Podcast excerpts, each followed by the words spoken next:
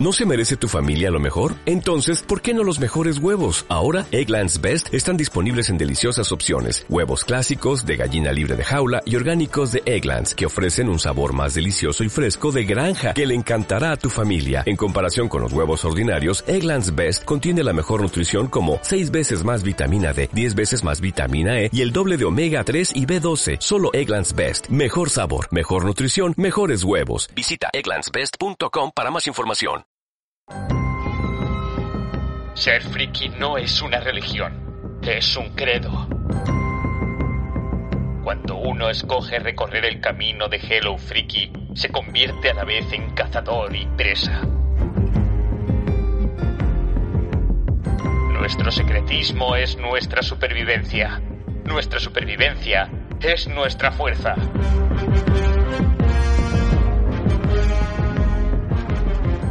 Se puede no ser friki si se elige este modo de vida?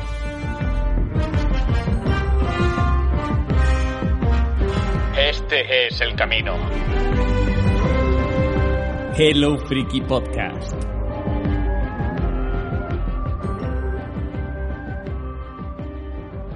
Bienvenidos, bienvenidas a un nuevo programa de Hello Freaky Podcast. En esta ocasión es el 10 por 03, el tercer programa de la undécima temporada que vamos a dedicar al mundo de los videojuegos. Hoy toca hablar de este ocio que tanto nos gusta, que tanto tiempo nos consume y que tantas novedades eh, nos, nos, nos, tiene guardadas y de las que os vamos a hablar, por lo menos de unas cuantas. Para eso mmm, no voy a estar solo, voy a estar muy bien acompañado, pero solo por uno de los miembros, en este caso miembra, de Freaky Podcast, de momento, aunque luego creemos que se nos incorporará Marta. A ella no la presento ahora, la presentaré cuando toque, cuando la invoquemos. Ahora conmigo ya habéis oído su campaneante risa. Está Maite, ¿qué tal? Hola Jaco, ¿qué tal? Un saludo a todos los oyentes. Somos pocos pero bien avenidos. Y aun siendo pocos, vamos a traer una cantidad de videojuegos bastante considerable, así que imagínate si estuviera el reparto completo de, de Hello Freaky Podcast. Así que ir tomando nota, yo siempre digo lo mismo, pero es que esta vez es verdad. Bueno, las otras también, pero es que traemos juegos, juegazos, por llamarlo de esa manera, y, y, os iremos contando qué nos han parecido. Traemos juegazos. Hay que decir también que Daniel Collado no puede estar. El hombre tiene unas ocupaciones tremendas y le, le, le aleja del podcast de momento, pero en breve lo tendremos aquí. También Isra iba a estar, pero es que Isra, el juego al que le está dedicando todo el tiempo del mundo y más, es el que va a traer dentro de un par de semanas en el especial que tenemos preparado. Entonces no lo podía traer ahora. ¿Y qué especial es? Pues mira, vamos a dejarlo ahí eh, en la ambigüedad, en el hype. Vamos a crear hype. Un especial que, desde luego, dos miembros de, del, pro, del programa le tienen unas ganas tremendas. Pero hoy no es ese especial. Hoy vamos a hablar de videojuegos.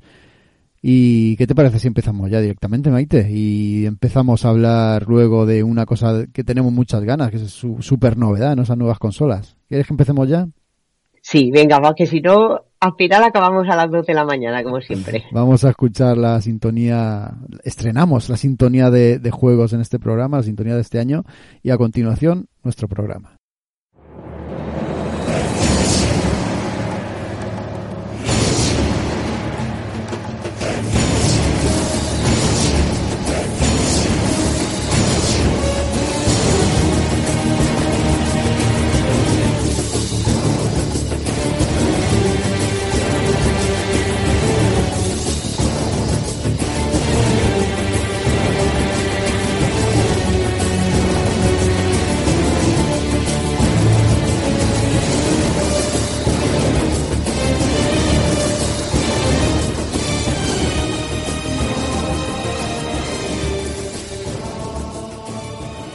Y empezamos ya con el 11x03 de Hello Podcast dedicado a los videojuegos y empezamos hablando, lo hemos dicho antes de la música, de algo que teníamos muchas ganas. Bueno, la, la verdad es que yo no sé si, si tengo ganas de que salgan las nuevas consolas, las, los nuevos aparatos que saca Sony y que saca Microsoft. Ellos van a su aire, llevan su propia guerra. Nintendo va a lo suyo, tan pancha con la Switch, arrasando pero estas dos grandes empresas, una japonesa y otra americana, se están peleando constantemente y generación tras generación para ver quién se lleva el gato al agua.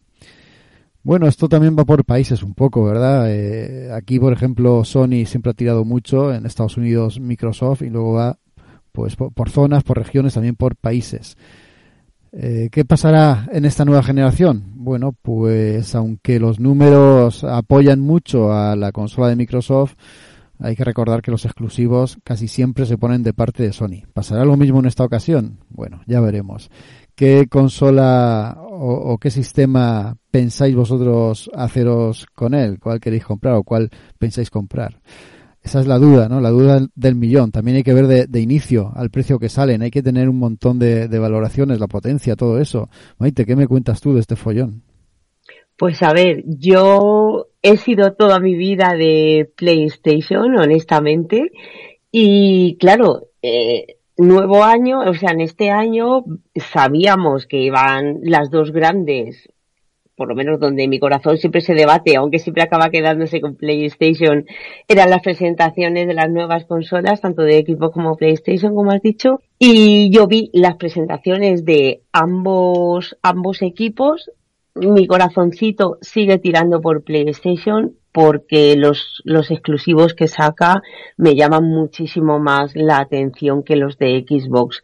También es cierto que como he jugado mucho a PlayStation, eh, muchos de los juegos nuevos que van a sacar para estas nuevas consolas, ya he jugado las, los anteriores en la 4, en la 3, la 2 y la 1. Entonces, pues Resident Evil, por ejemplo, antes que te comentaba que sí que va a salir también para PlayStation 4, pero eso verlo funcionando con, con toda la capacidad técnica que va a tener PlayStation 5, pues a mí me dejó, bueno, el trailer me dejó flipado. A mí, o sea, flipada, me, me, de verdad que a mí me gana, creo que como a la mayoría por los exclusivos que tiene.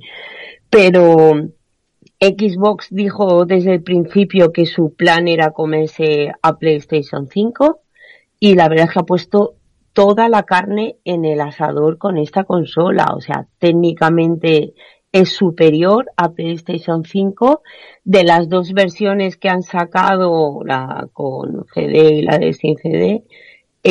Eh, son 100 euros más barata la de PlayStation, o sea, perdona, la de Xbox que PlayStation, pues hombre, 100 euretes también son, es, es un ahorro considerable para una consola que técnicamente es superior a la de PlayStation 5.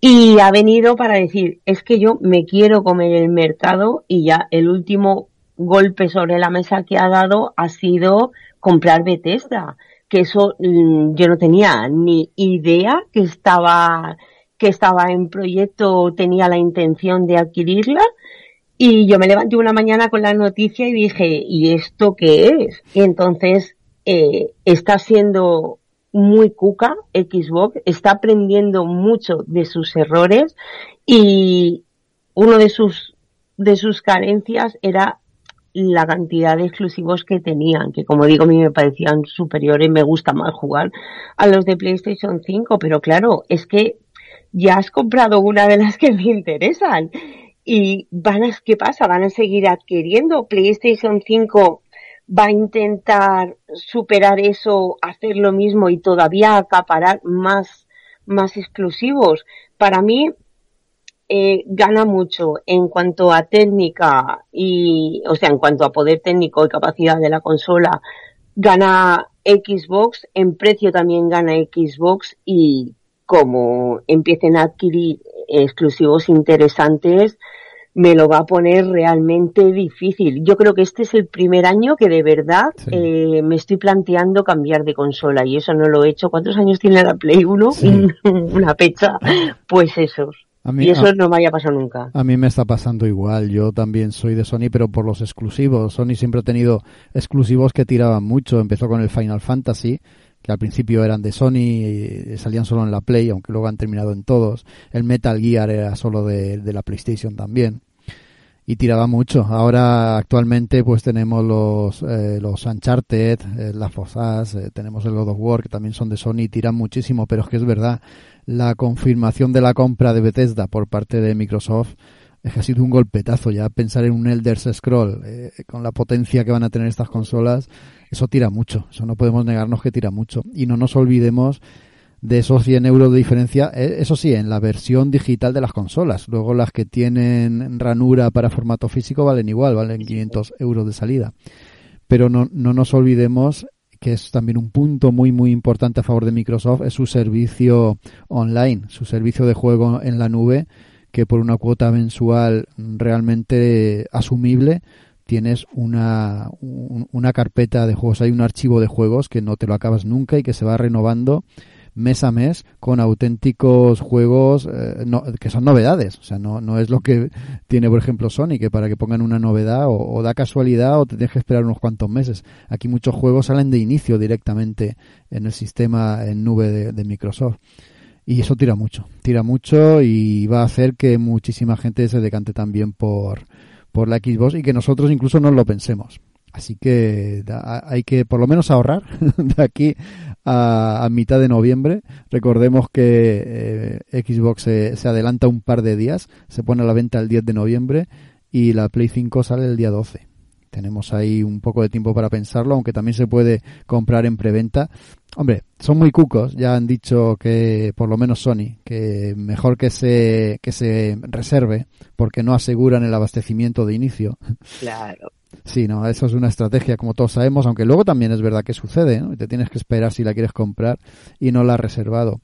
Lo que pasa es que tenemos, y hablo personalmente, eh, tengo, y seguro que mucha gente también coincide conmigo, la mala experiencia de hace un par de generaciones cuando salió la Play 3, cuando la compramos de inicio con el dineral que valía, con ese fanatismo o esa devoción dedicada a Sony y que nos hizo la mala jugarreta de, de sacar a la venta esas primera esa primera partida de consolas que venían defectuosas, porque venían directamente defectuosas, el sobrecalentamiento de la placa base que hacía que al año y medio o dos años como mucho de vida las consolas petaran y nunca se hicieron responsables de una garantía que aquí en, Europa es de dos años. Ellos no la respetaron, solamente daban un año y, fuera, te tenías que comprar otra. Mientras que, que la Xbox de turno eh, sí que asumía esa garantía de dos años y te la, te la arreglaban o te mandaban otra, nueva directamente.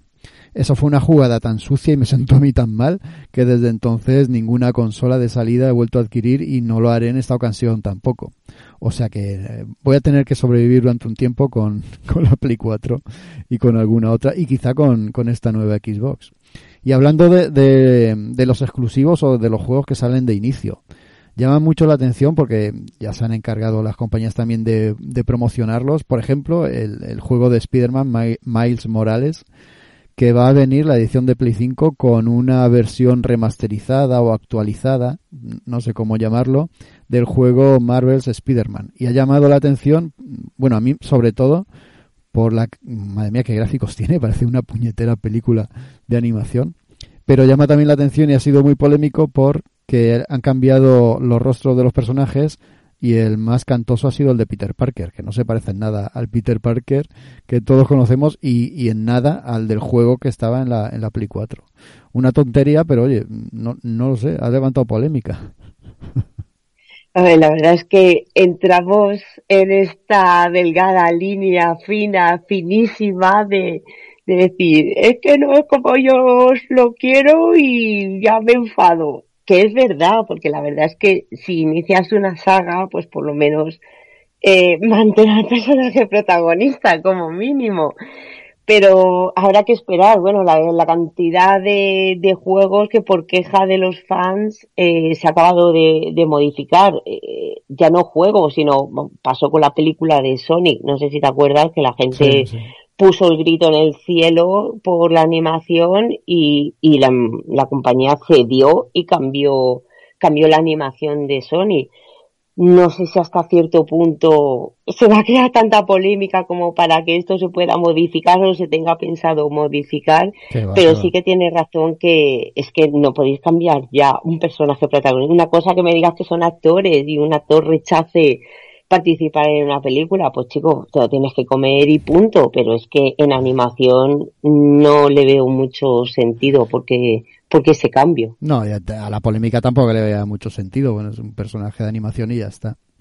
Luego también hay que decir el precio de los juegos, según estoy viendo yo, más o menos va como los de esta generación. Igual me equivoco, pero es que los primeros que estoy viendo van en torno a los 59, 69 euros. O sea que tampoco es que haya tantísima diferencia. Había otra cosa por ahí que quería comentar, a ver que no se me pase nada. A ver, eh, ah sí, el tema de la retrocompatibilidad, ese es otro punto a favor de Microsoft. O sea, esta Xbox Series S o Serie X va a ser compatible con todos los juegos de las anteriores Xbox. O sea, eso es lo que hay que hacer. Lo que no se puede hacer es lo que hace Sony, que cada vez que saca una nueva consola eh, tiene la retrocompatibilidad limitada. Porque esta Play 4 no es retrocompatible con nada. Eso sí, si te lo compras digital, con todo. Pero con los juegos que tenías tú antes en físico, esos no los puedes poner. Esta Play 5 sí, va a ser retrocompatible con los juegos físicos de la Play 4. Y ya está. Pero ¿por qué no dejan que podamos jugar a los de la Play 3, por ejemplo, en, la Play 5? Ya sé que pocos son los que lo van a hacer, ¿no? Porque ¿para qué quieres con los gráficos que hay ahora ponerte uno de la Play 3? Pero ¿y si te apetece terminarte algún juego? Claro, y además que el juego físicamente lo tienes. O sea, yo tengo aquí bastante, una cantidad bastante importante de juegos de Play 1, Play 2, y la Play 3 alguno menos, porque no me acabo de cuajar mucho, pero de 4 sobre todo tengo unos juegazos que, jolines, ¿por qué no me va a apetecer a lo mejor dentro de dos o tres años volverme a poner Red de Redemption? Es que son juegazos, son historias muy buenas y por qué no me dan la posibilidad de hacerlo. Mira, yo soy mucho de, bueno, todo, prácticamente todo lo tengo en físico, soy mucho de comprar los CDs y guardarlos y coleccionarlos, pero al precio de las consolas que están saliendo en digital, bueno, ya por lo que has dicho de que de que si lo tienes en digital o juego sí que puedes jugarlo con una consola de nueva generación. Pero es que te pones a hacer balance de los números. Eh, la Play 5 en digital son 400, la Xbox son 300 y cualquiera de las dos en físico son 500. Es que hasta me estoy barajando de que por 100 euros más me compro las dos en, en digital. Claro, claro es una muy buena opción. La verdad es que eso se puede barajar y, no, es, desde luego no es mala opción. El tema también que me ha gustado mucho es que los juegos que se compran últimamente, en, tanto en la Xbox One como en la PS4, se pueden actualizar a la Play 5 o a la Xbox Series X o Serie S. Se pueden actualizar gratuitamente, casi todos ya lo están ofreciendo. Eh, si tienes una copia digital del Marvels, del que luego hablaremos, eh, lo, puedes actualizar a las nuevas generaciones. Si te compras una antigua del, del Valhalla, del Assassin's Creed que va a salir, también lo vas a poder actualizar. Todo eso me parece un acierto y, hombre, en realidad, ¿qué menos, no? Tan cercano el lanzamiento de ese juego con la salida de las nuevas consolas, pues si quieren incentivar la venta antes de que salgan las nuevas consolas, deben de hacer esto, sí o sí. Sí, estoy completamente de acuerdo contigo. Y yo sí que pensaba que esta Play 5 o yo juraría que, que, había leído algún anuncio de que iba a ser retrocompatible. Con la 4, solo con la 4.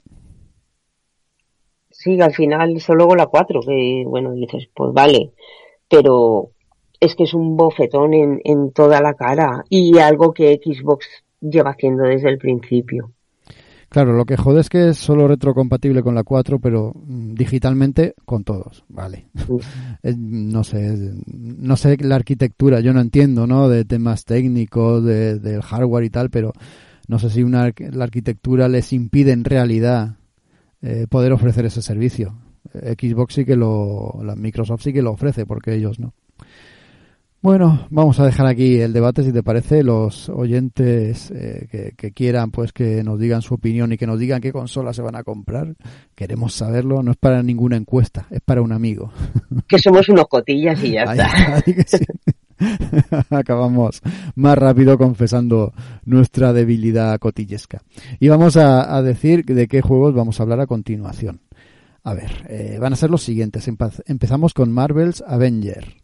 Hablaremos también de Ghost of Tsushima, de Wasteland 3 y, si da tiempo, de Winebone. Ese es el menú que tenemos preparado para todos vosotros. Vamos a empezar ya con el, con el Marvel's Avengers. Ahora estamos reparando el daño que hicieron los Avengers hace años. Los inhumanos están enfermos. Un poder ilimitado que es peligroso puede ser letal tiene suerte de estar viva. Vamos, Kamala. Déjate ayudar por Ima. Correré el riesgo. ¿Y si les tendieron una trampa? Creo que deberías verlo tú mismo. ¿Nos ayudaría el señor Stark? Hola, lo siento. ¿Quién eres? Pues el juego, el juego de los de los Vengadores, por fin ha llegado el juego de los Vengadores, por fin llegó después de, de que hace una porra de años llegase aquella película de los estudios Marvel, Disney y fuera un éxito total, la primera de los Vengadores, ha tardado un montón en llegar las aventuras de estos personajes como, como mandan los cánones a las consolas más potentes. Ha tardado un montón, la verdad es que sí. Crystal Dynamics han sido los artífices de este Marvel's Avengers, un juego que llega para todas las consolas y que nos pone en la piel y en las mallas de los Vengadores con alguna que otra sorpresa. Se dedicaron desde luego la compañía a ponernos los dientes muy muy largos, con muchos anuncios del juego incluso con un par de semanas o fines de semana, perdón, en las que nos dejaban probar un poquito el juego. Nos dejaban probar, probar en realidad eh, el tutorial, la primera misión en la que podemos controlar a todos los personajes eh, jugables. ¿Qué tiene este, este Marvel's Avengers? Pues eh, es en realidad un juego de combate, no es otra cosa es un hack and slash puro en el que manejamos a estos famosos personajes. Tiene unos cuantos modos de juego, no muchos. Tiene el modo campaña y luego tiene el modo que se llama em, em, Iniciativa Vengadores, Iniciativa Avengers. Para jugar a la Iniciativa Vengadores, pues el juego directamente te dice que no, que si lo vas a jugar te vas a comer buenos spoilers, spoiler de kilo. Así que antes te aconseja jugar a la campaña, al modo campaña. Y la verdad es que es así como debe ser, porque el modo campaña es una auténtica película. Yo que soy muy fan de los personajes en cómic y también en, cine, he disfrutado de lo lindo con el modo campaña. Es una historia que está muy bien contada, es muy, muy divertida. Por momentos eh, es espectacular, te, te quita el aliento. Tiene escenas de, de Quake Time Event, de, pulsar los botones en el momento adecuado, mezclado con cinemáticas que te, te estremecen, te dejan flipando y el, el, juego en esa parte, en ese modo, es, es una pasada. Sí que es verdad que, que a mitad de la historia, más o menos, pues eh, le ves las costuras al juego y te das cuenta de que aquí mm, nos dedicamos casi exclusivamente a aporrear a los malos de turno que van saliendo. Pero bueno, como te está contando una historia la mar de entretenida y con sus giros y con sus tramas, pues te lo pasas bien. Y al fin, en la recta final, el juego vuelve a pegar un subidón que es bastante frenético y, muy emocionante. Durante casi toda esta parte del juego, o, durante casi todo el modo campaña, para decirlo mejor, controlamos a Kamala Khan, que es Miss Marvel, que mucha gente no la conocería, la gente que conoce a estos personajes por el cine no la conocerá. Sin embargo, Kamala Khan es un personaje que en los cómics ha tenido mucho éxito en los últimos años e incluso pues le van a dedicar una serie de televisión en Disney Plus y de ahí pasará al universo cinematográfico. Y Kamala es la verdadera protagonista del modo campaña. Con ella nos incorporaremos en los Vengadores y, viviremos desde dentro todo lo que aquí pasa. Una pequeña pincelada de lo que es el modo historia, pues es en realidad muy sencillo. El modo historia lo que hace es que nos cuenta cómo ocurre un suceso terrible en el que hay un montón de muertes, hay un accidente tremendo e incluso el Capitán América queda desaparecido, todo el mundo lo da por muerto y los eh, superhéroes son un poco así como proscritos. Una historia muchas veces contada, pero bueno, aquí tampoco está de más. Los Vengadores han desaparecido y nosotros, llevando a Kamala, a Kamala Khan, a esa Miss Marvel, aún no llamada Miss Marvel, tenemos ese espíritu de superheroína y decidimos que, bueno, los Vengadores no pueden desaparecer porque eh, aquí hay algo que ha provocado ese ataque y que ha provocado esa masacre. Entonces eh, tienen que reunirse como sea de nuevo los Vengadores e investigarlo. Y nosotros a través de Kamala pues nos vamos a dedicar a eso, a reorganizar el grupo y a luchar contra los villanos de turno. Una vez finalizado el modo historia, pues nos podemos meter de lleno en el otro modo que he mencionado, Iniciativa Vengadores. Y nos damos cuenta de que es una continuación del modo historia. Eso la verdad es que me gustó mucho, porque la historia no acaba en ese modo campaña, sino que se alarga eh, a través de esa iniciativa mm, todo lo que Crystal Dynamics quiera.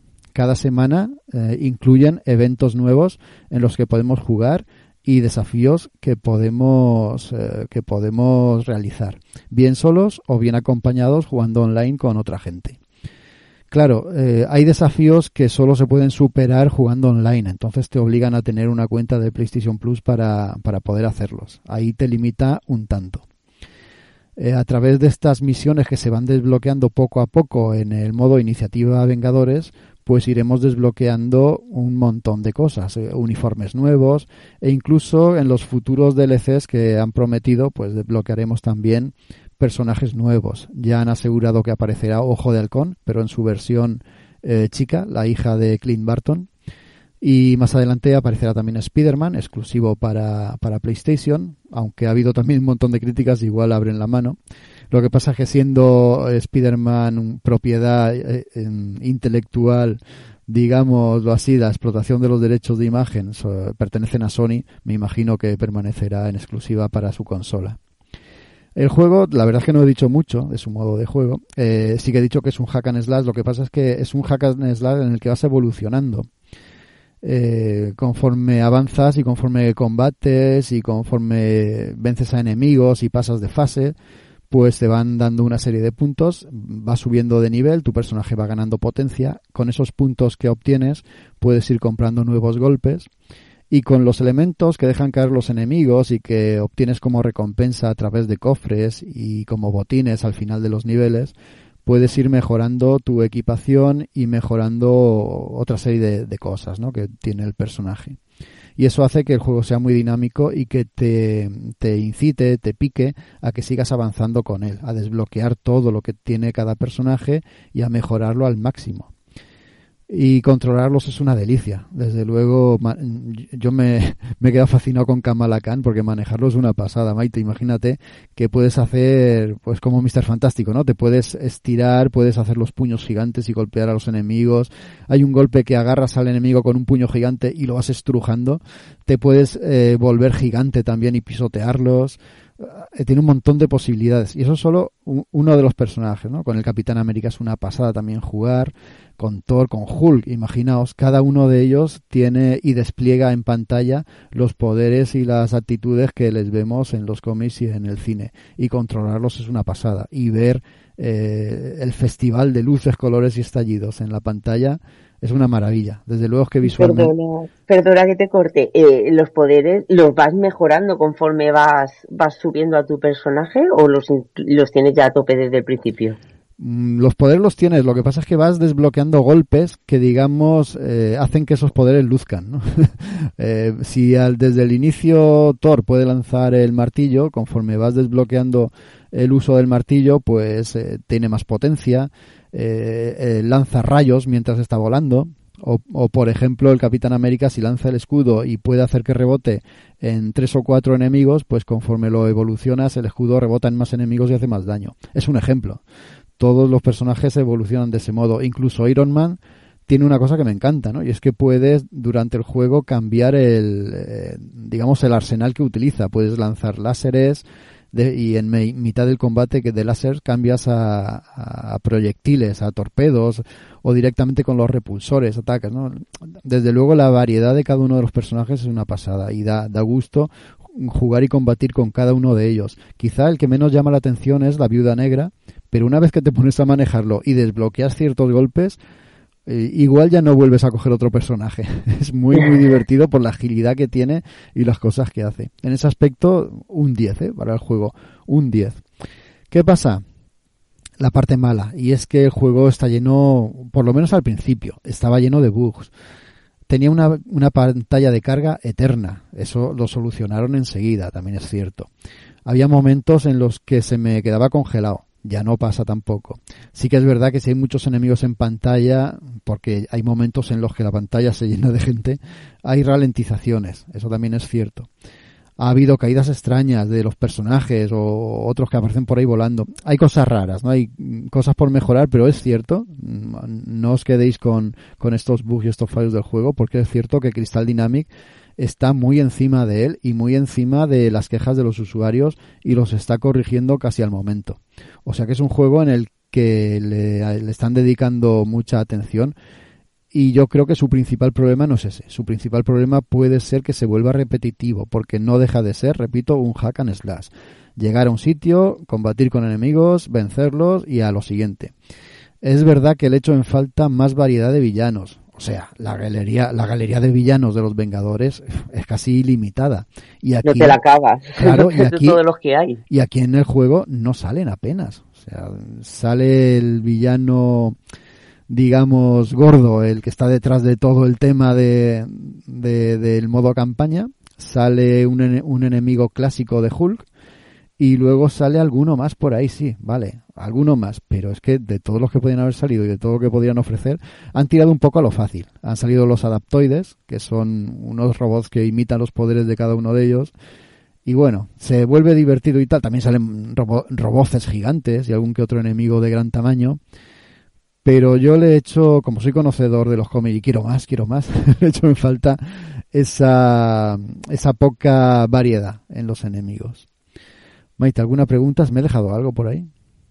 No, yo te quería preguntar, eh, bueno, dos comentarios. El primero que sí que por las quejas que tú comentabas, bueno, del nivel de bugs, incluso hay personajes que hablaban y luego no se escuchaba la voz. Sí, En eso sí que enseguida lanzaron dos parches además bastante gordos y que se corrigieron muchos de esos fallos, pero es lo que tú comentas, eh, no lo han dejado, no han sacado el juego y ya está, y siguen sacando actualizaciones y mejoras para que el juego al final acabe siendo, siendo redondo. Y a nivel de gráficos, ¿qué? A nivel de gráficos es una pasada, a nivel de gráficos es una pasada porque todo se mueve con una cuando no hay esa saturación de elementos, se mueve con bastante fluidez, eh, los personajes están muy bien animados, eh, las luces, las explosiones, los saltos de los personajes, la cámara les sigue muy bien. A nivel de gráficos está muy bien. Es verdad que los escenarios son un tanto limitados. Encontramos en la misión en el desierto, pues siempre es el mismo desierto. La misión en la base, eh, la base subterránea, pues siempre la misma base subterránea. En la ciudad, pues son, siempre son las mismas calles. Parece un poco copia-pega, ¿no? Sí, está algo limitado en ese aspecto pero bueno, dentro de sus limitaciones están bastante bien. Lo de las voces es verdad, es otro fallo, ¿no? Hay, hay momentos en los que, sobre todo Han Pim se pone a hablar o algún otro personaje se pone a hablar y, no se le oye nada y tú dices, me estoy perdiendo algo y creo que es importante. ese, ese, es un fallo que también canta mucho, ¿no?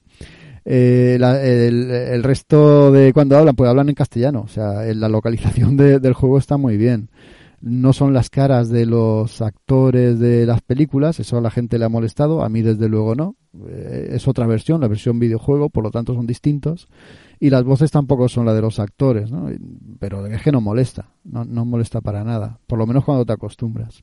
Desde luego es un juego que yo sí que recomiendo mucho a los que sean seguidores de, de estos personajes, les va a hacer eh, muchas horas deliciosas y pasárselo muy bien, y además querer explorar y explotar a cada uno de ellos.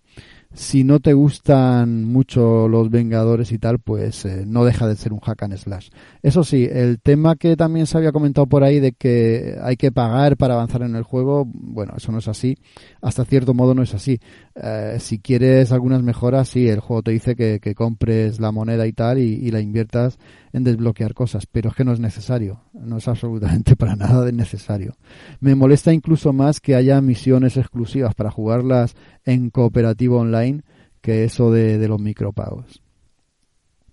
Claro que eso también es un poco aliciente para que, que claro, si quieres jugarlo necesitas el PS Plus, entonces te abones y te suscribas a, un poco el enganche. Dice, mira, sí, vale, tienes que pagar, pero tienes este aliciente, que es una misión exclusiva, pero que da coraje porque tú te has comprado el juego. tienes el mismo derecho que los demás. Pero bueno, está pensado también para, para el, modo online y bueno, no, está mal. Quien lo tenga, pues que lo disfrute. Pero no hace falta para, para el juego explorarlo y explotarlo. Aunque para el 100% sí que hace falta. Maite, pasamos a la siguiente.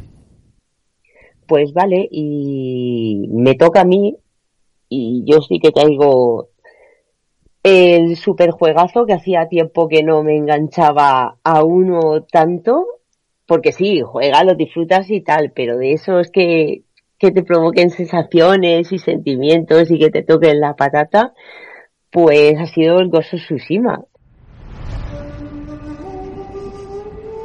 Jin, al luchar, enfrentamos al enemigo. Y al quitarle la vida, le miramos a los ojos, con coraje y respeto. Eso nos hace samuráis.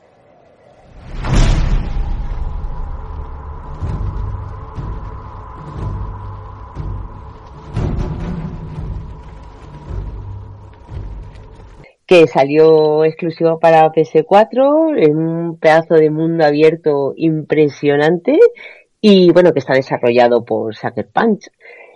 El juego está basado en hechos históricos.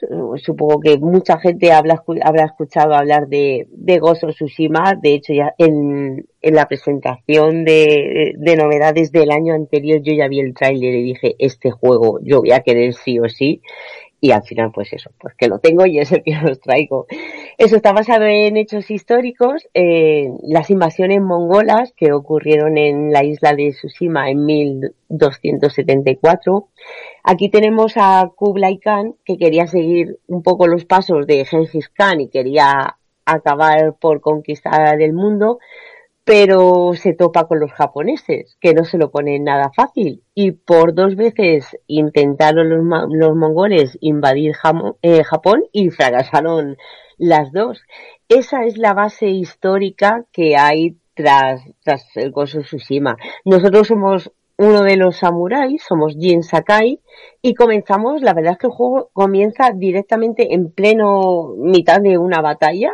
Somos 80 samuráis contra todo un ejército mongol, donde por supuesto ganamos nosotros, ganamos los japoneses, pero esa batalla merma bastante y diezma la cantidad de samuráis que quedan, que quedan vivos. Jin Sakai es uno de los pocos supervivientes que quedan de esa batalla recibe, no sé si fue un flechazo o le dan con, con una katana, la verdad es que acaba mal herido. Y además se entera de que su tío lo, se lo han llevado prisionero, está en el castillo de, de Khotun Khan, que es el líder del ejército mongol, pero está basado en el personaje histórico de Kublai Khan. Pues eso, eh, Khan tiene secuestrado y lo tiene allí retenido al tío de Jin, que claro que primero tiene que recuperarse un poco porque como digo está gravemente herido y lo primero que quiere hacer es ir a rescatar a su tío de la fortaleza y por supuesto expulsar a los a los mongoles de Japón.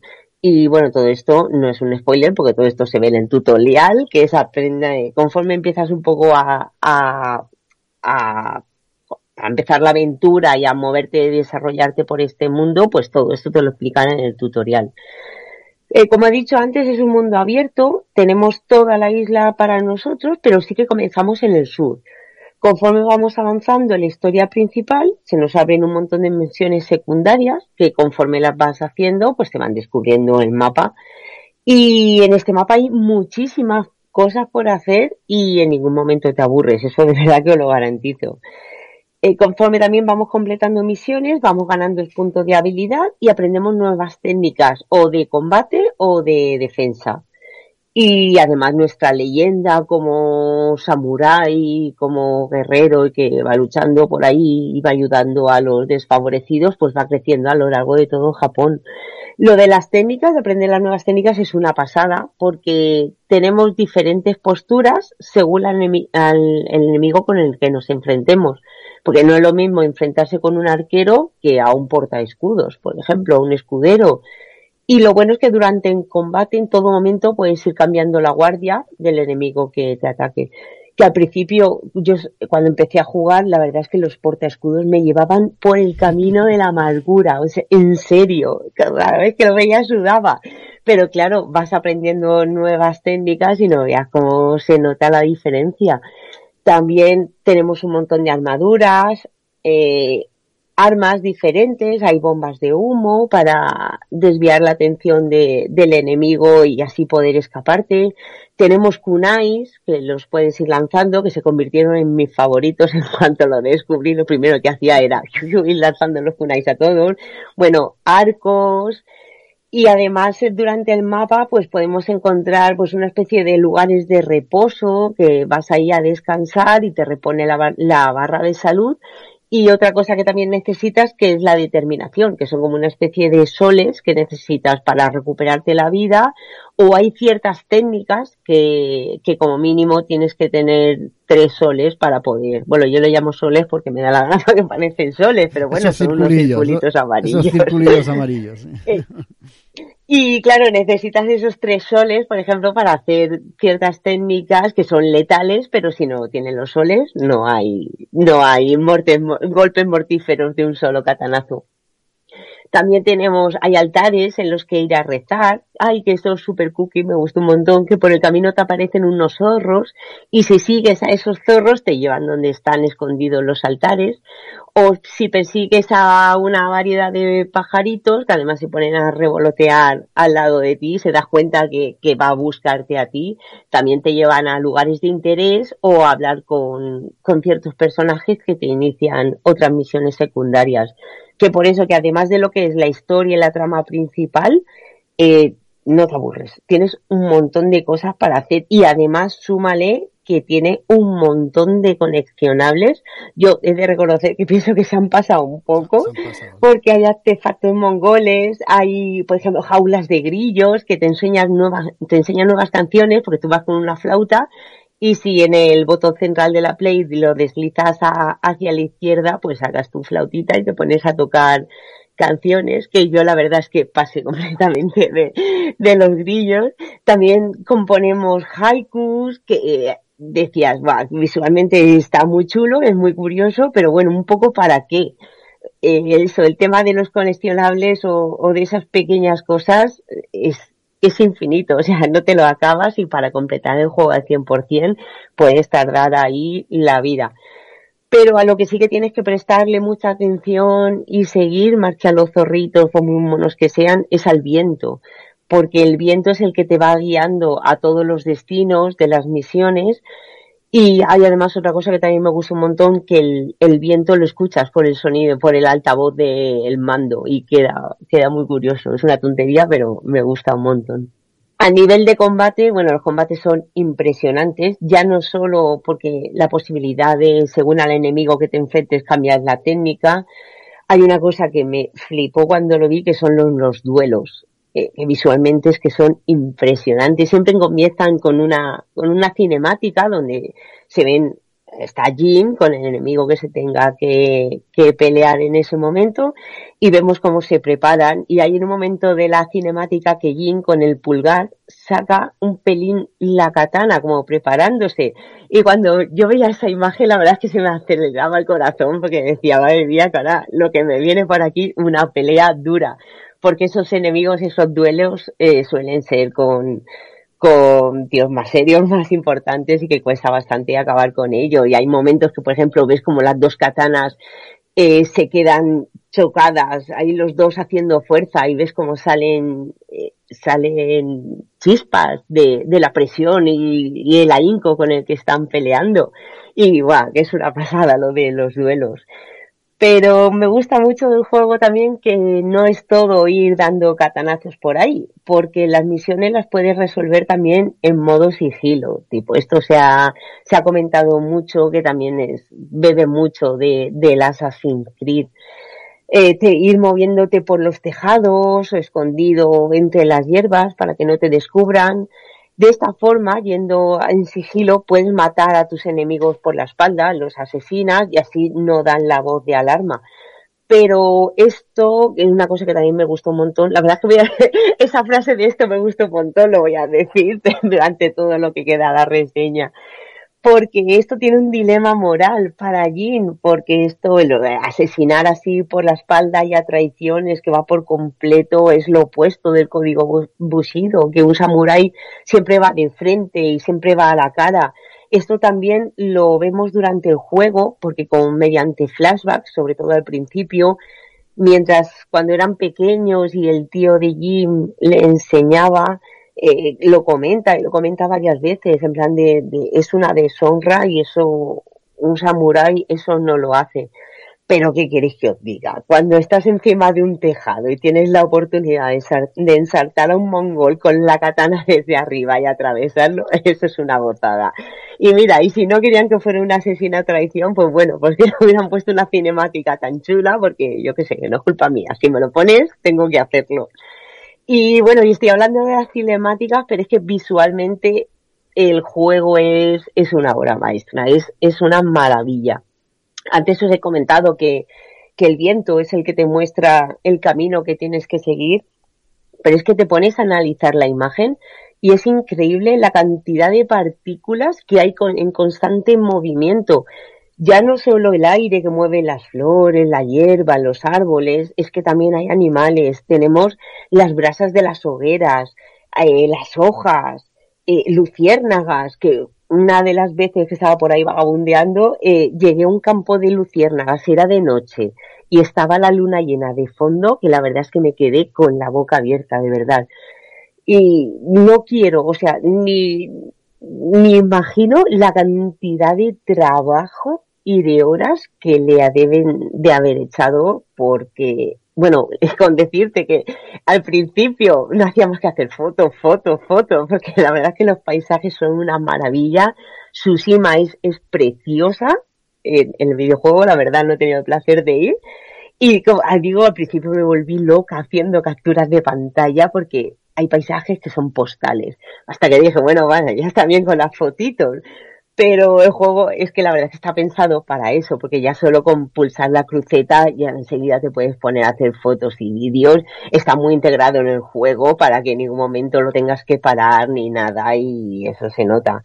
Otra cosa que me ha flipado muchísimo eh, prácticamente no tiene tiempos de carga este juego. Yo que soy de morir mucho y fácilmente, eh, hay juegos que son completamente desesperantes, pero es que aquí no te da casi ni tiempo a leer los consejos que, que te van saliendo. Eso me moló un montón. Y bueno, y por ponerme un poco tiquismiquis y criticar algo, sí que es verdad que, que bueno, en cuanto a paisajes y todo eso es una delicia, pero me ha pasado sobre todo cuando Jim va corriendo o va con el caballo, que la animación no es tan fluida como, como el resto del juego, no tiene esa fluidez y en ciertos momentos queda un poco tosca. Pero como digo, lo digo por decir algo malo y para no decir tampoco que el juego es perfecto, porque honestamente es una tontería y son momentos tan, tan minúsculos en comparación con lo que te están enseñando que que era por decirlo y ya está. Y sé que hay gente que se ha quejado de que el juego es demasiado fácil, que ya por eso hicieron una actualización y le añadieron el modo letal. Pero bueno, eso también lo puedes solucionar y se arregla muy fácil, es quitándote las mejoras, ¿vale? Te puedes poner una armadura un poco inferior o te puedes quitar talismanes, tienes unos talismanes que te ayudan o te da más coraje o bueno, hay uno que, que puedes conseguir más botín por ahí, pues todo ese tipo de mejoras te las puedes quitar, te puedes coger otras inferiores y ya está, que no sé, que tampoco yo lo veo un problema, pero como yo soy un paquete, ¿sabes? Entonces a mí, para mí el nivel de dificultad estuvo perfecto. También digo que, que es verdad que cuando subes al personaje al máximo, yo recuerdo que al principio cuando veía un oso, o sea, es que me iba en sentido contrario porque el oso me destrozaba. Luego, en cuanto comienzas a avanzar, nada, en los jabalíes también, dices, esto me lo cargo de un estacazo. Y, y cuando llevas al personaje al máximo, sí que es verdad que no es, no que tampoco esté tirado, pero sí que la dificultad es, es muy moderada. Pero yo pienso que esto también es un plus para gente que, que a lo mejor no es asiduo a, a jugar videojuegos y realmente es que la historia que te está contando es, es una historia muy buena, o sea, el final emociona un montón, te pone los pelos de punta y a lo mejor hay gente que no es tan buena jugadora, pues por lo menos poder decir, mira, este juego sé que me lo voy a poder acabar. e incluso si crees que es muy complicado, tiene un modo fácil, que el modo fácil, que supongo que será ir prácticamente dando un paseo y bueno, con algo de acción, pero a lo mejor los enemigos no te tentarán tan fácil o tendrás sus mejoras, no lo sé, porque no lo he jugado, pero, pero sabéis por dónde voy, por dónde voy, que aunque no sea lo tuyo, simplemente por la historia que te está contando, la vas a poder jugar, la vas a poder entender y lo vas a poder disfrutar, sobre todo, que es lo, lo interesante del juego. Y la verdad es que se le ocurran muchísimo. Mira, una cosa que me sorprendió, que nada más empezar el juego, y esto es un detalle que es una tontería, pero mola muchísimo, es que puedes elegir cómo jugarlo visualmente. Tienes dos opciones, el modo cine de samuráis o el modo Kurosawa que este es en blanco y negro, la imagen tiene, tiene mucho grano, es como una película antigua de Kurosawa, y que la verdad es que siempre que pensaba que ciertos combates y hay ciertas imágenes que serían increíbles jugarlo así en blanco y negro, pero yo lo jugué en color porque te pierdes el colorido de los paisajes, los campos de flores, los árboles amarillentos, como van perdiendo las hojas, yo que sé, que son tan bonitos que como digo es una pena, pero sí que es un plus más para, aunque sea la misma historia, cómo cambia el juego al verle en este, en este modo Kurosawa.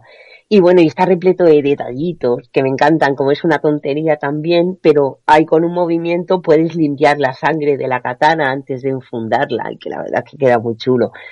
Y bueno, llevo un rato hablando de los gráficos, pero es que la banda sonora es una pasada. Y de verdad os recomiendo que si podéis lo juguéis con auriculares, porque entonces ya la inmersión es total.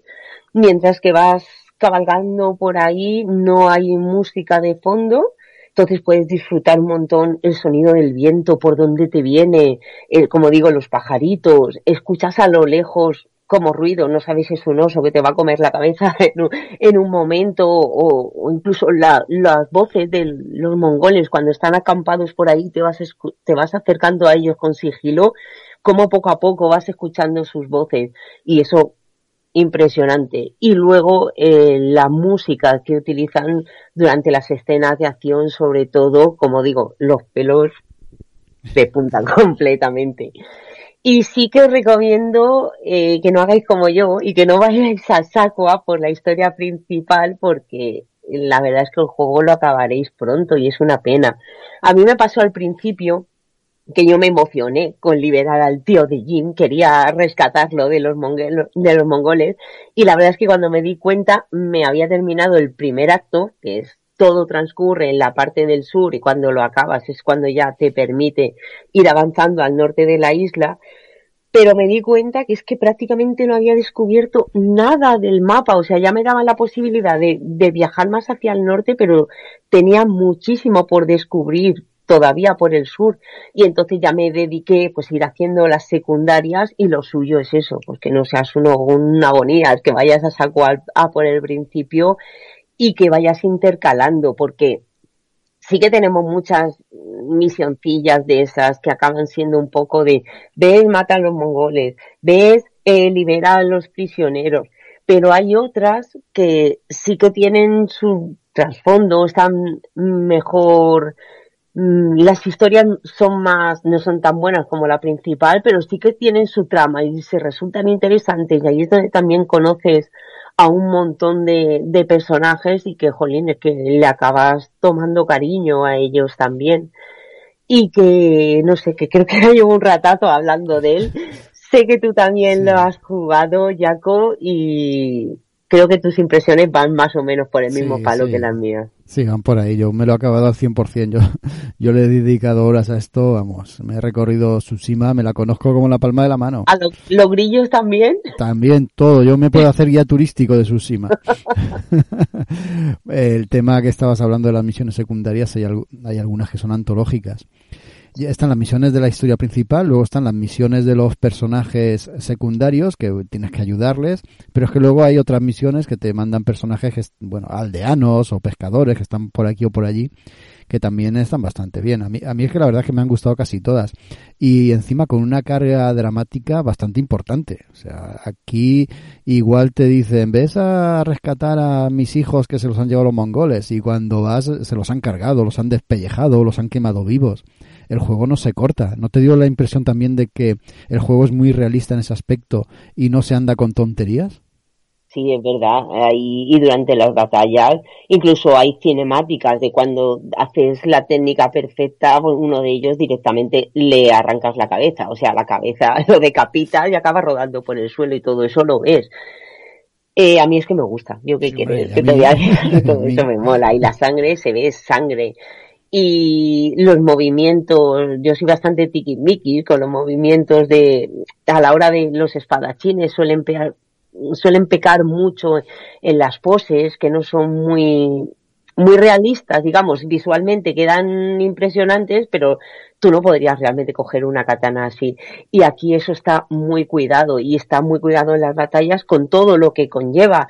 También los enemigos eh, no siempre van a por ti y también te hacen jugarretas de que crees que voy a por ti pero luego reculo y tú gastas tu ataque en, en, en intentar parar ese ataque y lo que haces es comerte un espadazo que te deja con la mitad de la vida. Y eso pasa en la vida real también. Y lo que comentas, sí, yo la primera vez que me pasó estás acostumbrado más o menos a otro tipo de historias que, como tú bien dices, ay, han secuestrado a mi mujer y la tienen en otro campamento. Y cuando llegas allí, la noticia es que está muerta y tienes que volver a decirle al día, no, no, mira, que lo siento mucho que tu mujer está muerta. Y eso me pasó de las primeras misiones, ya no secundarias, sino terciarias, por ejemplo, que no es nada, ningún spoiler ni es importante para la trama, que nadie se lleve las manos a la cabeza, pero ya desde el principio te está marcando el tono que tiene el juego y que y que sí, cuando te, si hay traición, hay traición, si hay cosas que salen bien, hay cosas que salen bien, pero no todo es un campo de flores bonito, aunque lo veas visualmente, luego la, la historia que hay detrás es bastante más oscura que su gráfico, la verdad. A mí la historia como la cuenta el juego me encantó. Desde los juegos que mejor narrativa tienen para mí. ¿eh? Mm, la que más me ha, uno de los que más me ha involucrado y un final que me llevó hasta soltar la, lagrimilla. O sea, para mí es un juego redondo en ese aspecto. Y luego tiene un tema también que tú lo has mencionado y que a mí me, me gustó muchísimo y es el dilema que, que, que, tiene al protagonista Jin durante todo el juego. Ese dilema de ¿qué hago? ¿Me mantengo fiel al Bushido, al código samurái? O, o, traiciono ese código de vida y asesino a los enemigos por la espalda y me meto en silencio en sus, eh, en sus campamentos y tal. Es que si mantiene el código samurai va a morir. Y no solo él, sino que van a morir todos los de la isla y es posible que incluso invadan Japón. Y si adopta ese modo ninja de combatir, mm, también puede conseguir vencer. Entonces, ¿qué hace? ¿Sacrifica una filosofía por el bien de su propia nación? ¿Y eso qué coste tiene? O sea, que esos dilemas y, esa, esa variable y esa derivada me, me, pareció una maravilla. O sea, yo creo que el juego en ese aspecto también lo sabe llevar perfectamente. Pero es que eso nos pasa a nosotros como jugadores, que es lo bueno que tiene. Porque yo siempre yo siempre intentaba hacerlo en modo sigilo. De verdad que mi fe era intentar no matar a nadie. Pero es lo que tú dices, es que tienen rehenes, es gente que están sufriendo. Es, incluso cuando vas a rescatar a rehenes, hay veces que como te descubran, los mongoles empiezan a, a, pegar y a agredir a los, a los rehenes hasta que los matan. Entonces, ¿qué haces? Pues a ir a lo, a lo ir por detrás a traición y siempre acababa matando a alguien. Y encima juegan muy bien la baza, que sobre todo te lo recalcan más al principio. Eh, al principio porque es la parte en que tienes que ir a rescatar a tu tío, pero sí que el, como que hay esos pequeños cinemáticas, esos pequeños flashbacks donde tu tío te dice que eso no, eso no está bien, que eso no es honorable, que eso es una deshonra. Y tú como jugador te debates también en esa moral. Eso es una pasada. Sí, no, y por eso digo, y lo que conlleva eso luego en el juego, pero eso no lo vamos a contar, porque eso entra en territorio del spoiler. El juego es bellísimo, es, es una delicia visual, una delicia sonora, es una auténtica maravilla. Tiene sus fallos, tiene muy poca eh, muy poca fauna. Yo le veo una escasez, una escasez de fauna bastante importante. El tema de la flora, fíjate, esto es algo que los juegos no suelen cuidar, pero eh, no lo solían cuidar hasta hace poco. Estoy dándome cuenta de que los juegos de esta última generación tienen eso muy en cuenta. El tema de la, de la flora, no solo la fauna, sino las plantas autóctonas, aquí están. O sea, todas las flores que vemos son flores autóctonas de Japón. Eh, es que me ha pasado, me llamaba la atención, pero eh, hace poco estuve jugando al Assassin's Creed, eh, digo yo, al Assassin's Creed, al Odyssey, y todos son plantas mediterráneas, árboles mediterráneos, también súper cuidado ese aspecto. Cuando un juego cuida tanto ese aspecto, el aspecto vegetal, ya no solo los animales, sino el aspecto de los vegetales, de las plantas, la producción que ha tenido es, vamos, es de órdago. O sea, el dinero y la atención que hay detrás de este Ghost of Tsushima es algo poco usual. Y otra cosa que se me ha olvidado comentar, que no quería que se me pasara, eh, que ya no solo eh, te encariñas, claro, con, con Jin y con el resto de personajes, me ha gustado mucho el jefe de los mongoles, el Kotun Khan, que es el malo malísimo, pero es un personaje que me parece que tiene muchísimo carisma, tío, y da mucho gusto encontrarse con enemigos así. Sí, sí, bueno, eh, creo, mm, por lo que estuve eh, mirando para hacer la reseña en la web, creo que este personaje no existió, por lo menos yo no lo encontré por ningún lado. Es una, una versión del Kublai Khan, del sobrino de Genghis, que fue el que se empeñó y se encabronó en invadir las islas de Japón. Pero vamos, que prácticamente era así. Y lo que aquí se cuenta directamente, hombre, no es que fuera así, está claro, pero que sí que está sacado totalmente de la historia. Y yo espero una segunda parte. ¿eh? Bueno, de primero no te quejes, que va a salir un nuevo DLC, que esto también hay que comentarlo. El Ghost of Tsushima Legends, que bueno, incluye un nuevo personaje, que es Gyoce en el cuentacuentos, que te lleva al portal del Ghost of Tsushima Legends, y ahí se podrá desbloquear varias, varias misiones de la historia, que las puedes jugar, o luego también te puedes conectar al, al multijugador online, y hay un modo supervivencia donde tenemos cuatro clases, el samurái, el cazador, el ronin y el asesino, cada una de ellas, claro, con sus propias habilidades, y también habrá una misión donde sí que necesitas estar los cuatro personajes para completarlas. Claro, para eso estamos hablando de que necesitas tener conexión a Internet y el PS Plus, que es lo que comentábamos antes cuando al principio del programa, cuando hablábamos de las diferentes consolas. Pero bueno, si lo tienes, pues lo vas a poder disfrutar y tendrás pues nuevas armaduras, nuevas técnicas, diferentes recompensas, otras que son mejores. Y para los que se quejaban de que el juego era muy fácil, también va a salir una nueva opción, es una nueva partida plus, donde ahí podrás volver a empezar el juego, ¿vale? La historia es la misma, pero sí que se, será un modo súper mega difícil y en esta pantalla super mega difícil, en esta, en esta nueva opción, también sí que pues, para darle un poco más de aliciente, sí que habrá nuevos caballos. Hay uno en especial que llama la atención que comentan que, que tiene la crin roja y bueno, un montón de mejoras para la espada y para la armadura. Que eso también lo eché. A ver, me hubiera gustado más de este Gozo Tsushima que los talismanes se los pudieras poner en vez de a ti, a Jin, a partes de la armadura para mejorarla. Y creo que por ahí va enfocado esta nueva, esta nueva partida. No lo sé, no lo sé, pero, pero al poner también mejoras para la espada y la armadura, yo creo que va enfocado por ahí. Y hay más coleccionables, una flor extraña, que por si no había suficientes coleccionables, aquí tienes otro más. Yo qué sé, pues bienvenido sea todo lo que sea añadir y ampliar este mundo, pues para mí, y bienvenido sea, como digo. Una locura, si es poco ya el juego, pues fíjate esto más. Tendremos con ese, con ese DLC que sale el 16 de octubre. Tendremos a Gyozen, el cuentacuentos, autor y guardián de las historias que aparecen en el juego. Y que nos dará acceso a un portal, nos, nos, desbloqueará un portal para hacer nuevas misiones que podemos jugar en solitario o en online y habrán algunas exclusivas para el online. Efectivamente hará falta el plus para poder jugarlas. Y luego la nueva partida que tú muy bien has comentado, ¿no? Y que sí, las mejoras no sé por dónde vendrán. Eh, igual traen nuevas armaduras. Ya veremos. Ya, ya, lo comentaremos también por aquí y como mínimo lo jugaremos, ¿verdad que sí? Hombre, claro. Vamos a pasar al siguiente. Este es Wasteland 3. Bueno, antes de, seguir voy a, adelantar ya que Marta no va a estar con nosotros, ha tenido un pequeño percance. Nada grave, sobrevivirá y la tendremos la semana que viene. Así que le vamos a mandarle un saludo. Y el juego que ella iba a reseñar, Ari, pues no os preocupéis porque lo va a hacer, pero en la web.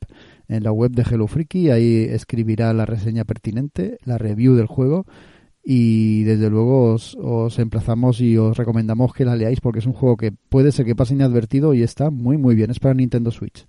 Vamos con otro que igual pasa inadvertido y me daría mucha rabia que lo hiciera, Wasteland 3. Esto es una saga de juegos de estrategia de estos que tú tienes unos personajillos y con una vista isométrica los colocas como si fuera la pantalla un tablero, ¿no? Los, los colocas en cuadrículas y los enemigos pues también se van moviendo por turnos y se van produciendo combates. Eh, ¿Y qué tiene de especial este Wasteland 3? Pues todo, todo. Madre mía, Maite, qué juego. Madre mía, qué juego. Cuando hablamos de, de las sofás, por ejemplo, o este Ghost of Tsushima, o el que va a salir dentro de poco, el Cyberpunk, ¿vale? Que, son juegos ya pensados para la siguiente generación. Pues este también. Este Wasteland 3 está pensado también para la siguiente generación y me voy a explicar, porque si veis los gráficos, bueno, un juego de vista isométrica en el que los combates son de estrategia, pues ¿qué tiene esto de nueva generación? Gráficos no serán, ¿verdad? Pues no, gráficos no serán. Es la mecánica del juego. A ver cómo me explico. Aquí empezamos, eh, es un juego de rol para empezar, es, un juego de rol de acción y de estrategia. Y empezamos eh, controlando, eligiendo a una pareja de protagonistas, entre varios que se nos ofrecen, aunque nosotros también podemos crearlos con un generador de personajes. Es un chico y una chica, un padre y una hija, bueno, etcétera. Hay distintas combinaciones. En Wasteland, pues nos trasladan a un futuro posapocalíptico tipo Mad Max, en el que llevamos a un grupo de rangers y en esta entrega, que es la tercera, nos vamos hacia el norte, el norte de, de, América o de los Estados Unidos. No tengo por aquí apuntado, pero no, no recuerdo exactamente la comarca o la región. Da igual, allí nos trasladamos porque un tipo que se llama el patriarca, que controla toda esa zona, un poderoso comerciante del lugar, nos pide que encontremos a sus hijos, tres hijos, que tiene y si le ayudamos, pues él nos, eh, nos ayudará a su vez nos recompensará con víveres, con armamento, etcétera. En un mundo posapocalíptico, pues os podéis imaginar que este tipo de cosas son oro. O sea, esto es lo más, lo más valioso. Y este hombre está dispuesto a ayudarnos. Pero claro, como os podéis imaginar también, lo que va a pasar eh, durante el juego va a ser todo lo contrario a lo que teníamos previamente planeado. Pronto la cosa se va a truncar y nos vamos a ver envueltos, envueltos en una guerra de distintas facciones en las que nosotros podemos tomar partido o no. ¿Y por qué yo insisto que este juego es de la siguiente generación o, tiene un pie en la siguiente generación y no en esta? Porque todos esperamos e imaginamos que los futuros juegos van a ser como este Wasteland 3, en el aspecto de que te da libertad total. O sea, cuando digo total lo estoy poniendo en mayúsculas. Eh, ¿Verdad que cuando hemos jugado al Fallout, por ejemplo, eh, nos da un montón de opciones? Y si haces una cosa o haces otra, en el Skyrim también pasa, o ese tipo de juegos. Si haces una cosa o, si haces otra, si, si apoyas a una facción o apoyas a otra, el juego cambia, hay distintos finales. ¿Verdad que eso pasa en muchos juegos, Maite? Sí, claro. Pues en el Detroit de Human, por ejemplo. Pues imagínate eso llevado al extremo, a, a, la paranoia. O sea, aquí todo, absolutamente todo lo que tú hagas va a tener consecuencias a posteriori. Tanto es así que a lo mejor entras en un poblado y rescatas a, la gente que hay allí. Bueno, la gente se va, y, igual que pasaba con el Susima, ¿no? Un, un, aldeano al que tú rescatas y ya no lo vuelves a ver. Pues aquí no. Aquí quizá en un futuro te cruces eh, con él y te ayuda, o a lo mejor estás en un, en un combate, estás apurado y de repente aparece ese grupo de gente a la que tú has salvado y te ofrecen ayuda, te ofrecen apoyo. Eh, es que las posibilidades son, eh, no sé si infinitas, pero casi casi. O sea, el juego cambia radicalmente de, de cómo lo juegues y puedes hacerlo de mil formas puedes tomar partido de una facción, de otra, puedes mm, dedicarte a traficar con gente, hacerte tratante de, personas, no esclavista, porque hay un, grupo de, de mala gente que se dedica a eso, pues tú te puedes unir a ellos, puedes eh, ayudar al gobernante de turno y hacerlo de tal forma que llegues a derrocarlo y quitarle su lugar, puedes traicionarlo, puedes convertirte en un gobernante justo o injusto, pues, es que puedes hacer prácticamente de todo. Además, el grupo con el que combatimos, porque los combates no se hacen solo con esa pareja inicial, vas poco a poco reclutando a otros rangers, algunos son personajes pregenerados y otros los podemos generar nosotros. Eh, los vas reclutando y los vas incluyendo en tu grupo. Eh, y con, con, ellos pues pues pues eh, claro dependiendo la especialización que tú les otorgues pues te harán un apoyo te harán otros los combates eh, son bastante dinámicos, son muy divertidos. Eso sí, mm, tienen una pega que yo creo que no estará en la próxima generación. Y es la inteligencia artificial de los personajes no controlados por nosotros. Es penosa. O sea, mm, penosa al, al extremo de que, por ejemplo, estás combatiendo con un grupo de enemigos y hay un enemigo que te lanza una granada y cuando le toca el turno al siguiente enemigo avanza a por ti a pegarte y se pone en la trayectoria de la granada, por ejemplo, y a lo mejor te salva. Cosas absurdas, ¿no? O, eh, se produce fuego en una parte del mapa y los enemigos en vez de esquivar el fuego cuando van a por ti pasan directamente por el medio del fuego y se matan ellos solos. Tiene cosas absurdas. Lo que encanta y lo que maravilla este juego es esa libertad, ese prácticamente libre albedrío para hacer lo que, lo que quieras y que eso sí, todo lo que hagas tiene consecuencias, absolutamente todo. Eh, no hay dos partidas iguales. Es lo que te iba a preguntar, entonces hay varios finales. Mm, todos los que te puedas imaginar. Madre mía. No hay, dos no hay dos partidas iguales. Eso, cuando empiezas a jugar, mm, lo ves, pero bueno, no le das mucha importancia. Cuando la historia empieza a desarrollarse y empiezan a entrecruzarse lo que tú has ido tejiendo antes, o sea, todo lo que tú has hecho tiene esas consecuencias y está creando un argumento. Es cuando la cabeza te explota y dices, madre mía, esto es una auténtica maravilla. Es que incluso puedes aliarte con los robots y traicionar a, a la especie humana. Es, desde luego es, un, es una pasada de juego. Gráficamente es mucho más que correcto. La vista isométrica tiene lo que tiene, es, ciertamente limitada, no son esos gráficos que te van a dejar con la boca abierta, pero cumple más que de sobra. Otra cosa muy interesante son los personajes que tiene, sobre todo los enemigos. Encontramos una ensalada de, de enemigos tarados de la cabeza, vamos, que no te lo puedes ni imaginar. Eh, carniceros, eh, psicópatas, asesinos en serie, hay de todo, hay de todo. Y desde luego algunos de los que ya no se te olvidan. Un juego que es un juegazo muy, muy recomendable, muchísimo. Y lástima que va a pasar desapercibido porque seguramente no es gráficamente lo espectacular que a muchos usuarios eh, le llamaría la atención, ¿no? Pero por favor, si tenéis oportunidad o os pica un poquito la curiosidad, darle una, una opción a este juego porque os va, os va a atrapar. Además es muy divertido y tiene tantas variables. También en combate que puedes hacer tantísimas cosas. Los personajes, al ser un juego de rol, también evolucionan. Pueden mejorar con su armamento, en sus habilidades, atacando cuerpo a cuerpo, hackeando, eh, sanando a los demás. Es que también las opciones en ese aspecto son muy, muy amplias. Es, es uno de los títulos de final de generación que desde luego marcan un antes y un después. Qué chulo.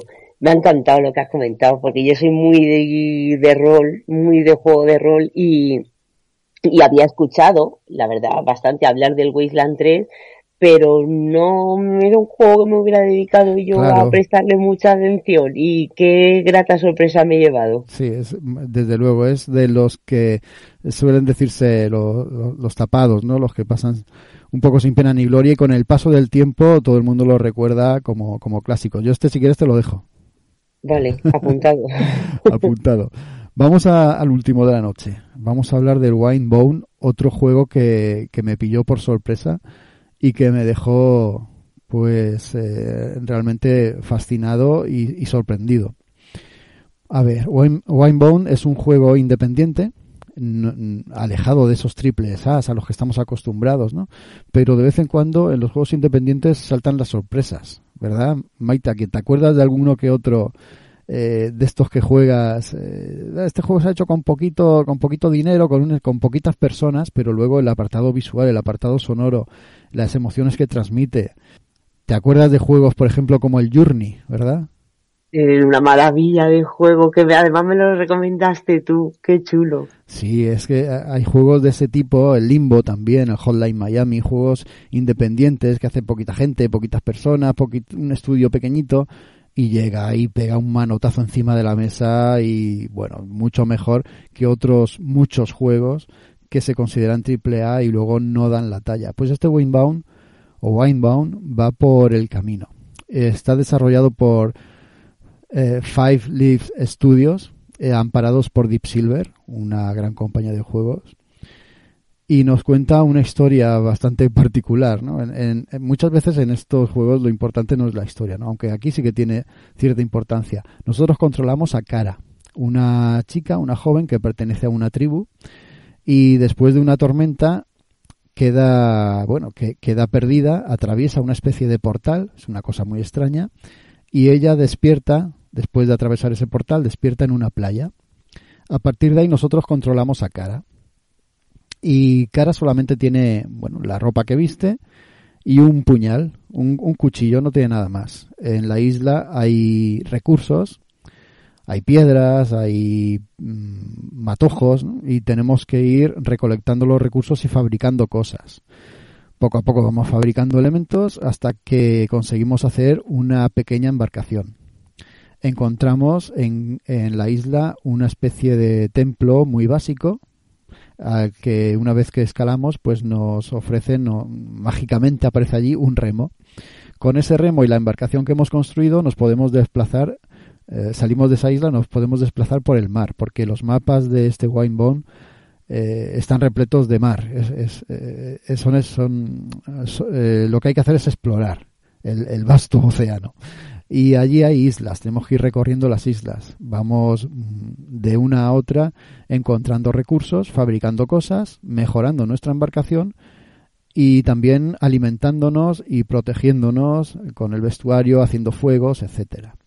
Esto es muy importante porque es un juego que combina de una manera bastante acertada lo que es la supervivencia, la exploración, la navegación y la fabricación de, elementos la recolección antes, por supuesto, y luego la fabricación de elementos. Hay cosas tan elaboradas e interesantes como, por ejemplo, la caza. Tenemos que cazar algunos animalillos, por supuesto, al principio no podemos ir a por los más grandes, y cuando los cazamos, pues obtenemos huesos, obtenemos piel y obtenemos carne. Fabricamos una hoguera, hacemos la carne y nos la comemos. Si no la comemos cruda, pues eh, en vez de darnos beneficios, nos va a dar otra serie de cosas.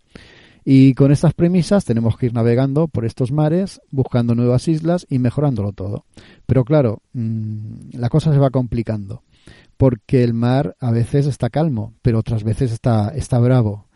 Tenemos que fabricar embarcaciones más estables. Desde luego, Maite, cuando pasas de fabricar una simple canoa a fabricar un barquito con una vela, el juego cambia absolutamente, porque ya no tienes el remo, sino que tienes que dirigirlo a través del viento.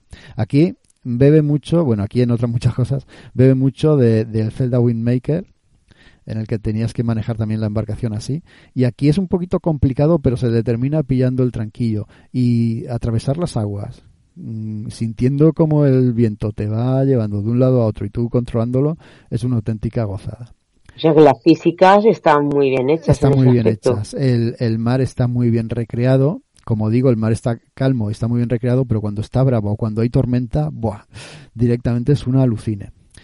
Y eh, no solo es eso, sino que conforme avanzamos vamos descubriendo nuevas zonas y vamos a ir cambiando esas islas por otras más complicadas. Ya no va a ser todo tan plácido en plan caribeño, porque los gráficos y, las, y los escenarios iniciales son eso, ¿no? Islas casi paradisíacas donde hay mucha vegetación, donde hay animales, un cielo azul eterno y un mar también eterno. No, la cosa va a cambiar después y se va a volver un tanto más diabólica y un tanto más compleja. Claro, tenemos que mejorar el armamento, fabricar arcos, em, fabricar distintos proyectiles que hagan un efecto u otro. Hombre, la cosa se complica, pero tampoco tanto. No nos vayamos a asustar, que nadie se vaya a asustar. ¿Qué tiene este juego también que le hace especial? Pues para empezar los gráficos son muy sencillos, son una especie de cel shading con, con, una apariencia muy sencilla pero también encantadora, muy luminosos y con que aprovecha esos espacios abiertos para darle un colorido especial a las islas, al juego, al personaje. Y luego tiene también una música que te acompaña cuando estás eh, en la navegación o cuando estás en, inmerso o inmersa, porque llevamos a cara en una aventura. El juego eso lo lleva muy muy bien. Es un juego también que mm, tiene una complicación o una complejidad eh, que nosotros podemos adaptar a nuestro sistema de juego. Podemos jugarlo de tal manera que si eh, morimos o fallamos de alguna u otra forma, el juego nos reengancha en la isla que, en la que hemos muerto, o bien podemos jugar al modo como se concibió el juego. Y es que si morimos en algún momento nos vuelven al principio del juego. Tenemos que empezar de nuevo. Yo desde luego no he sido tan valiente como para hacerlo así. También hay opciones para jugar el juego sin comer carne, la opción vegana. Qué guay, así no tienes que matar animales. Sí, hay un montón de opciones. Y a ver, otra cosa que, que, que se me estaba pasando eh, se me olvidaba decir que, bueno, tenemos la vida del personaje que va bajando si no ingerimos comida, pero luego tenemos otra barra que hay abajo y que es la, digamos, la energía del personaje. Y esa barra es muy puñetera porque nos obliga a, a que nuestras acciones no sean demasiado exigentes. Por ejemplo, no podemos hacer carreras demasiado continuadas. Los combates con otros animales y lo, hay animales muy grandes y muy peligrosos, también nos exigen que esa barra tengamos mucho cuidado con ella.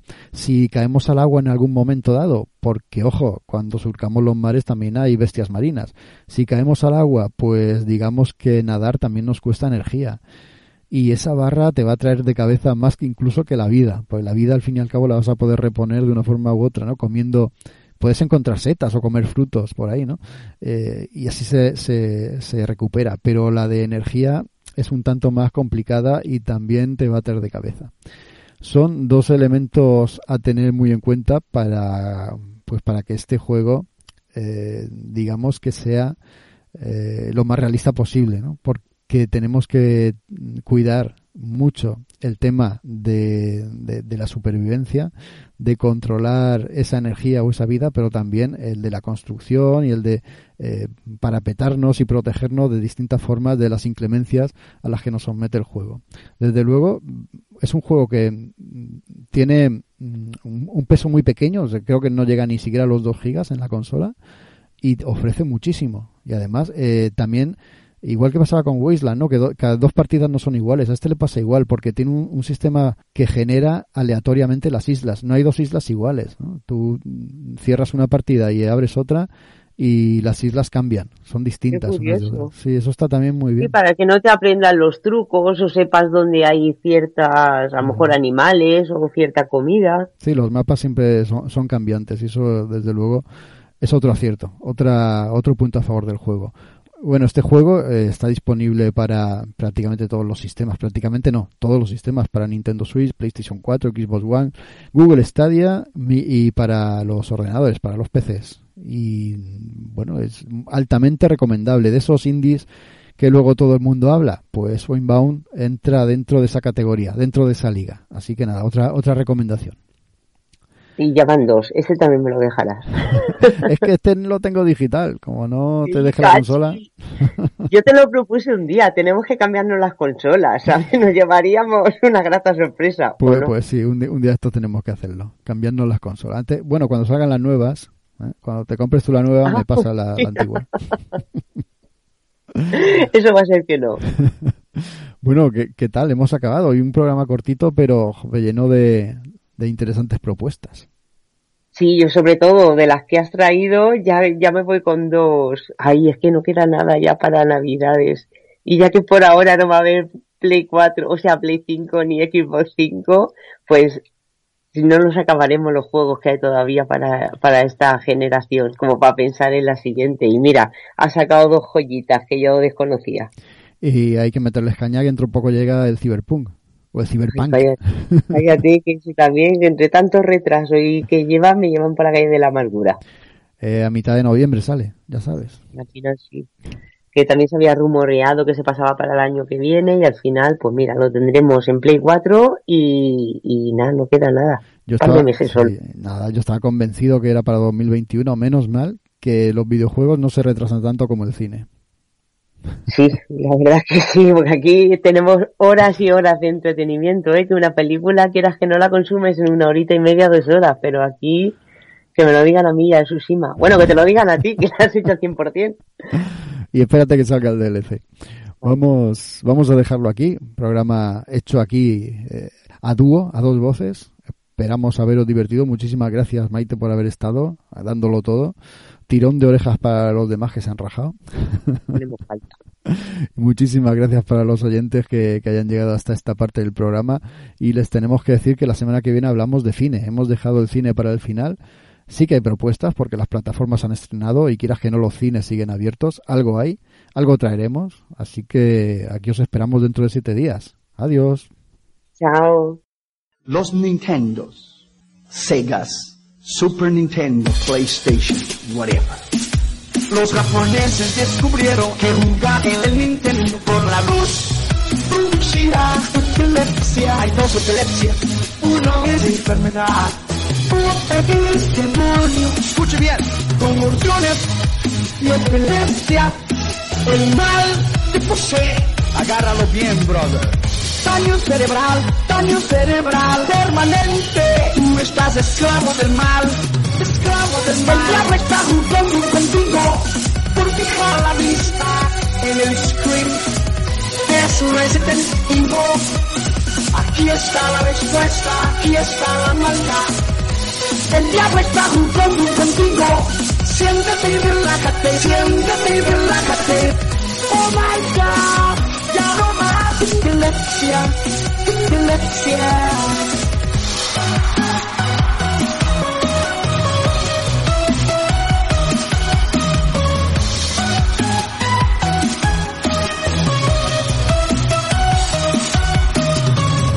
Si tú crees que esto que está aquí no es verdad, tú eres siervo del demonio. Si tú tienes la magia del Nintendo en tu casa, tú eres amigo del demonio. Daño cerebral, daño cerebral, tú eres, no estás esclavo del mal.